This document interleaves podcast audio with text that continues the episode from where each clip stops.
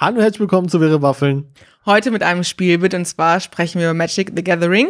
Und wenn ihr davon keine Ahnung habt, dann seid ihr genau richtig, denn wir erzählen ein bisschen was über die Geschichte von Magic, woher das kommt, was es überhaupt ist und wie wir dazu geraten sind. Also so ein bisschen eine Einführungsfolge. Genau, denn wir sind auch brandneu in dem Thema drin. Und deswegen habe ich auch praktisch für uns und für euch ein bisschen zusammengetragen, was Magic the Gathering überhaupt ist. Ähm, grundlegend ist es ein Kartenspiel, was 1993 schon erschienen ist. Das heißt, es ist schon über 25 Jahre alt. Wahnsinn, fast so alt wie ich. ja. Mhm. Nur ein bisschen älter. Blicke kann man leider nicht sehen. Ja. Äh. Die musst du rausschneiden, die Blicke. und äh, seitdem eigentlich stetig äh, erfolgreicher wurde. Es ist momentan kann man sagen, dass es ungefähr 18.000 verschiedene Karten gibt. Ähm, das Spiel erscheint in elf verschiedenen Sprachen und circa 12 Millionen Menschen spielen es zurzeit.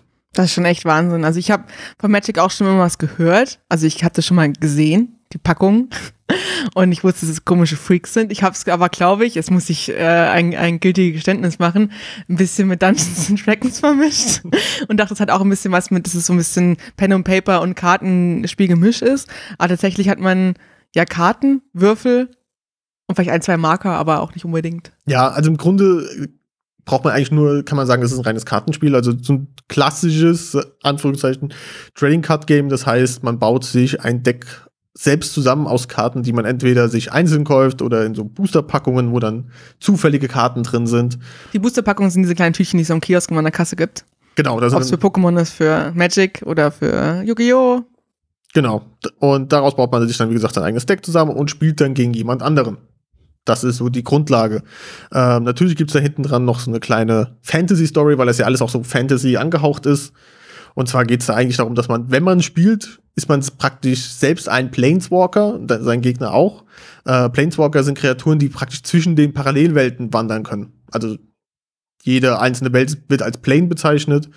Äh, und die Leute, die halt die besondere Fähigkeit haben, dazwischen zu wandern, die sind hier diese Hauptakteure. Und auch diejenigen, die wir verkörpern, beziehungsweise gibt es auch speziell nochmal Karten, die auch nochmal Planeswalker darstellen.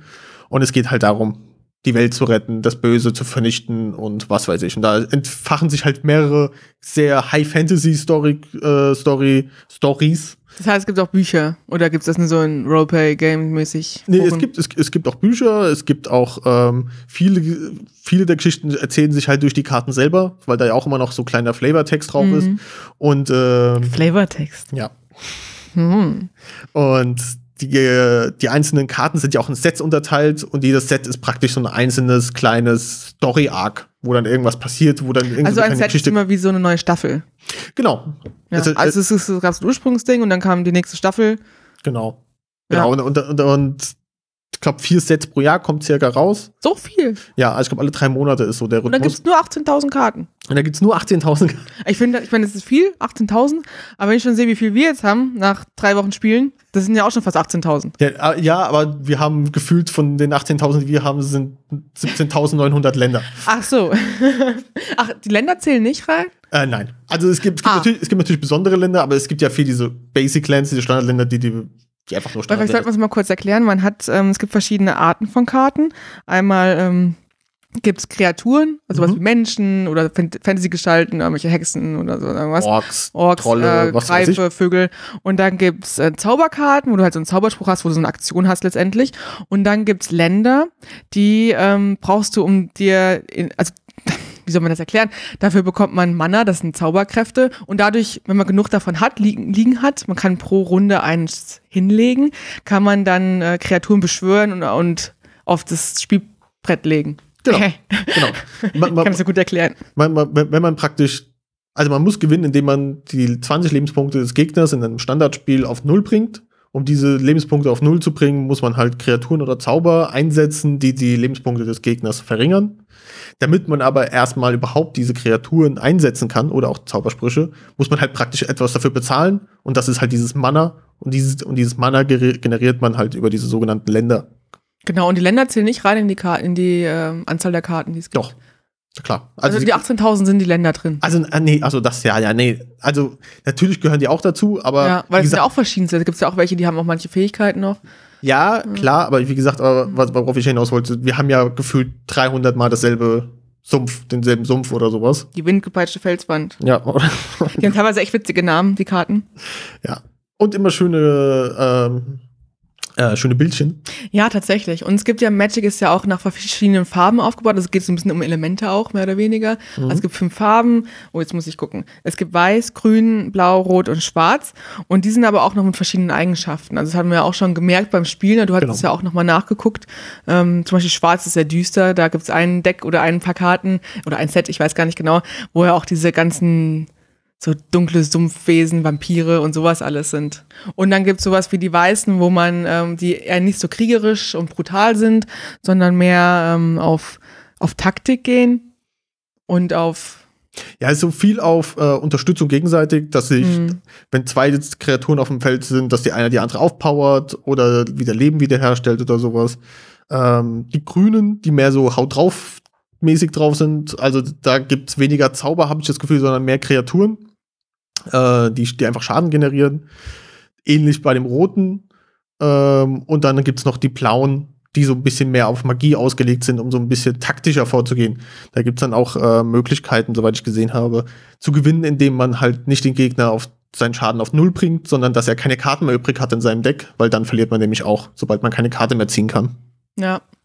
Ja, und pro Set oder pro Deck, was man sich baut, ähm, also diesen Spiel wir spielen, so eins gegen eins, da haben wir wie viele Karten? Ach, 60 Karten. 60 Karten in einem Deck und da kombiniert man auch Farben. Also ähm, meistens hat man zwei Farben in einem Deck. Genau. Weil die Länder haben immer nur eine Farbe. Das heißt, wenn man dann fünf rote Länder da liegen hat, kann man auch nur eine Kreatur von der Farbe Rot holen. Genau. Oder 15. beziehungsweise eine Kreatur, dessen Kosten halt rotes Mana benötigt. Genau. Manchmal gibt es auch so Kombisachen. Mein Deck ist ähm, rot-weiß. Mhm. Bisher gefällt es mir auch ganz gut. Meine Planeswalkerin, ich habe eine weibliche, ist Rowan, kühne Funkenmagikerin. Und ist auch ganz cool. Also wir hatten ja solche Starterdecks und die Starterdecks, wir hatten ja, die sind jetzt noch rausgekommen, diese Sets. Und da haben wir uns ganze Decks gekauft, jeder eins. Und ähm, ja, mein Planeswalker ist halt die Rowan und du hast den Oko, den Trickser. Genau, Okkulten Trickster. Und was ganz cool war bei diesen Decks, ist, dass man die direkt als Glitzerkarte hatte. Weil es gibt von jeder Karte, ich glaube von jeder Karte, ne, gibt es eine Glitzer-Version, die halt so ein bisschen so, Sa- Sagen wir so von vielen, sagen wir auf jeden Fall. Ich will jetzt nicht, ja, von vielen, den die halt so ein bisschen Sammlerwert haben, die auch Ja. ein bisschen selten, also natürlich sehr selten sind oder selten näher, je nach Karte und auch ein bisschen mehr wert sind und natürlich auch schöner aussehen, weil sie halt glänzen, glitzern, das ist schon ganz schön. Das ist wie so ein Shiny-Pokémon, das ist halt wirklich ganz schön. Richtig. Und ja, und wir, wir spielen jetzt, wir haben bis jetzt immer mit Planeswalkern gespielt, man kann aber auch die 60-Karten-Deck praktisch ohne Planeswalker spielen. Also es ist Was? ko komplett, komplett möglich. Es gibt eine Handvoll verschiedene Formate, die man innerhalb dieses Magic-Universums spielen kann, wo es dann verschiedene Regeln gibt, äh, einen limitierten Kartenpool, dass man Karten nur aus den letzten drei Sets oder aktuellen drei Sets benutzen kann, ähm, dass man mit 100 Karten-Decks spielt, wo aber dann jede Karte nur einmal vorkommen darf. In einem normalen Standard-Deck mit 60 Karten kann man bis zu viermal die Kopie einer Karte reinlegen. Das heißt, wenn man eine besonders starke Karte hat, kann man die viermal im Deck haben, wenn man das möchte. Ähm, weil natürlich auch dann die Chance steigt, dass man diese Karte auch tatsächlich zu Gesicht bekommt. Weil äh, in der Regel geht man nicht sein komplettes Deck einmal in einer Partie durch. Nee, das ist echt schwierig. Also man ist schon auch Glückssache. Ich meine, man muss natürlich auch Taktik können und auch wenn man sich selbst das Deck zusammenbaut, kommt es auch ein bisschen drauf an, wie du es kannst. Aber eine Runde hatten wir ja auch, da habe ich, ähm, glaube ich, zwei Länder liegen gehabt bei mir. Ich habe einfach keine auf die Hand bekommen und da konnte ich keine Kreatur spielen, weil die meistens mehr Mana brauchten als da lagen. Das heißt, ich habe dann immer ausgesetzt und die Runde war schnell vorbei. Richtig. Und da ist es dann halt wirklich wichtig, nicht nur die, die taktischen Entscheidungen, die man während des Spiels trifft, sondern auch davor und danach. Nämlich, viel, passt mein Deck, ist mein Deck so in Ordnung? Hat es, äh, wie wie es, glaube ich, in den Fachkreisen heißt, die richtige Mana-Kurve an Kreaturen und Oh. Zaubersprüchen? Das heißt, dass man, kann man, hat man Möglichkeit auch mit einem Mana oder beziehungsweise einem Land schon irgendwas anzufangen? Kann man da schon Kreaturen zum Schutz rufen oder zum, zum Angriff rufen? Oder hat man nur starke Monster drin, braucht man aber sechs Mana für und dann, das heißt, man kann sechs Runden mindestens einfach nichts tun, weil man pro Runde halt nur einen Ja, Land setzen krass. kann. Und ähm, was würdest du sagen, was macht die Faszination von Magic aus, warum das seit über 25 Jahren immer noch so beliebt ist, alte Spiele hat, neue Spiele hat und auch wirklich diese großen, also sie sind ja jeden Tag, jede, jedes Jahr auf World Tour, wo dann irgendwelche Meisterschaften stattfinden und es zieht ja so viele Leute an, es gibt so viele Magic-Fans. Was, was glaubst du, ist die Faszination dahinter? erstmal dieser Sammelcharakter, der in den Menschen irgendwo zum gewissen Teil immer verankert ist, dass man, wenn einem, wenn man et- etwas aus bisschen gefällt und dieses, dieses Fantasy-Zeug, das hat man ja auch an Herr der Ringe. Bilder und alles. Ja, ich meine, man hat es auch in den Herr der Ringe-Filmen gesehen, wie viele Leute in diese Filme gegangen sind, von denen man nie gedacht hätte, dass sie äh, sich für Fantasy überhaupt interessieren, aber wenn das Medium stimmt, dann kriegt man halt auch mehr Leute rein. Und mit so einem kleinen Kartenspiel kann man dann vielleicht auch mal Leute überzeugen, dass sie das dann auch schön finden und dann, wie gesagt, nur aus dem reinen Sammelaspekt machen. Und natürlich auch vom Spielerischen her, dass sich das Spiel ständig verändert. Also das Magic, was wir heute haben, ist nicht das Magic, was, von, was es 1993 gab, als es rauskam. Die Karten sind zwar alle noch legal in gewissen Formaten, aber also man kann sie noch in offiziellen Spielen nutzen. Ja, genau. Man kann sie, man, also im Spiel selber sind sie immer noch benutzbar, aber es gibt halt neue Mechaniken, die hinzugekommen sind, neue Karten, äh, neue Formate, die sich daraus gebildet haben, wo man dann halt andere Sachen spielen kann. Mhm. Und dadurch, dass sich das ständig verändert und wenn man das halt professionell spielt, dann ist ja dieses äh, Standard wo wirklich nur die aktuellen drei Sets benutzt werden dürfen. Das heißt, man muss auch ständig sein Deck ändern. Man muss ständig mm. Karten, mit denen man immer gewonnen Schon hat. toll, ne? Ja. Also ich finde das auch ganz toll, weil da brauchst du auch eine gewisse Fähigkeit und ähm, Know-how um den Set zu bauen. Also ich hatte ein bisschen Angst, ich nehme mal mein Standard-Set hier, was ich bekommen habe, wobei ich schon gesehen habe, ich habe manche Länder sind nicht so toll und da haben wir in unserem Booster-Pack schon andere Länder, die auch ein bisschen was können.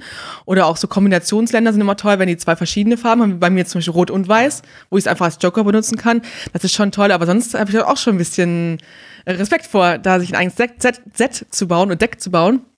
Und das ist schon, schon cool. Also ich finde es auch toll. Ist ein bisschen schade, dass so der, der klassische Magic-Spieler, wie man so im Kopf hat, oder wie auch so das Klischeebild von ist, halt so ein bisschen, also Nerd ist ja schon was cool heutzutage, aber so ein bisschen strange irgendwie ist, ne, ein bisschen nischig. Dabei ist es wirklich ein cooles Spiel und eigentlich schade, dass es nicht noch viel ähm, mehr Mainstream ist, was ja noch kommen könnte. Was aber immer noch kommen könnte, was auch, glaube ich, so ein bisschen an der an dem, an dem Land liegt, wo wir leben, hier in Deutschland, weil das mhm. alles noch ein bisschen weiter ferne ist. Ja. Ich, soweit ich mitbekommen habe, in, ist es in mittlerweile auch in, auf jeden Fall in Amerika nicht mehr so nerdig. Gibt also diesen Friday. Genau, Friday. es gibt, es gibt Friday, Friday Night Magic, was so ein fester Begriff ist. Wo Friday Leute Night halt, Magic. Ja, genau, Friday Night Magic, wo Leute halt Freitagabends Magic spielen. Ähm, es gibt berühmte Footballspieler und alles, die, die mhm. Magic-Spieler sind, die auch oft dann auch auf so Turnieren auftauchen, die mhm. natürlich auch toll sind für die Community, weil ja. was kannst du Besseres haben als ein berühmter Footballspieler ja, oder, oder Sportler einfach, ja, der, der, der, die, der, dieses nerdige, in Anführungszeichen, mhm. Spiel spielt. Müssen wir mal recherchieren, ob es in Deutschland auch äh, Promis gibt. Die wollen es wahrscheinlich auch nicht so sagen, ich weiß es nicht. Oder sind wieder die typischen, wo man denkt, ja klar, dass der wieder, dass der wieder Magic spielt. Oder die. Ja, also ich finde es sehr cool. Wir haben schon ein paar Partien gespielt. Ähm, wir haben auch auf Instagram unsere, wo wir unsere ersten Booster Packs und ersten genau. Decks ausgepackt haben. Ich glaube, das waren unsere Sets hier, ne? Genau. Das, äh, mit unseren genau. Planeswalkern. Haben wir ein IGTV gemacht, da könnt ihr mal reingucken. Wir haben da noch gar keine Ahnung, haben einfach nur die, die Karten gezeigt. Wahrscheinlich genau die, die wertlosesten in die Kamera gehalten, aber die schön aussahen. Ähm, da könnt ihr mal vorbeigucken. Und sonst werden wir, denke ich mal, noch öfters über Magic sprechen. Ja, ich denke auch. Also geplant mit ohne festen Zeitrahmen ist, dass wir natürlich auch mal versuchen, unser Deck anzupassen, vielleicht sogar mhm. ein eigenes Deck mal zu bauen. Vielleicht du musst mir mal erzählen, wie das geht. Ja. Du kannst mir mal in der Folge erzählen, ja. wie ich das machen kann. Genau, und, ähm, und dass wir uns dann noch ein bisschen mehr beschäftigen, weil bei uns bis jetzt macht es uns ganz gut Spaß. Und, Auf jeden Fall. Ich und wir, wir sehen auch viel Potenzial. Ja. Und ja, mal schauen, wie es weitergeht. Sieht schön aus, wir haben schon so viele Booster Packs gekauft und ach, unglaublich, wie, äh, wie schnell man da so viel haben kann, so viele Karten plötzlich. Aber es macht echt Spaß. Also ich finde es auch, ich gucke mir auch gerne die Karten an, einfach weil so schöne Bilder drauf sind. Also ich freue mich äh, auf äh, das weitere Magic-Spielen mit dir. Ah, ich ja. mich auch. Und das war's auch schon für heute, für die Folge. Ähm, ich hoffe, ihr habt einen guten Eindruck bekommen, was Magic ist, was es bedeutet. Wenn ihr Fragen habt, könnt ihr sie uns stellen und vielleicht ähm, können wir sie beantworten und machen das dann auch in einer der nächsten Podcast. Ähm, Spielbits.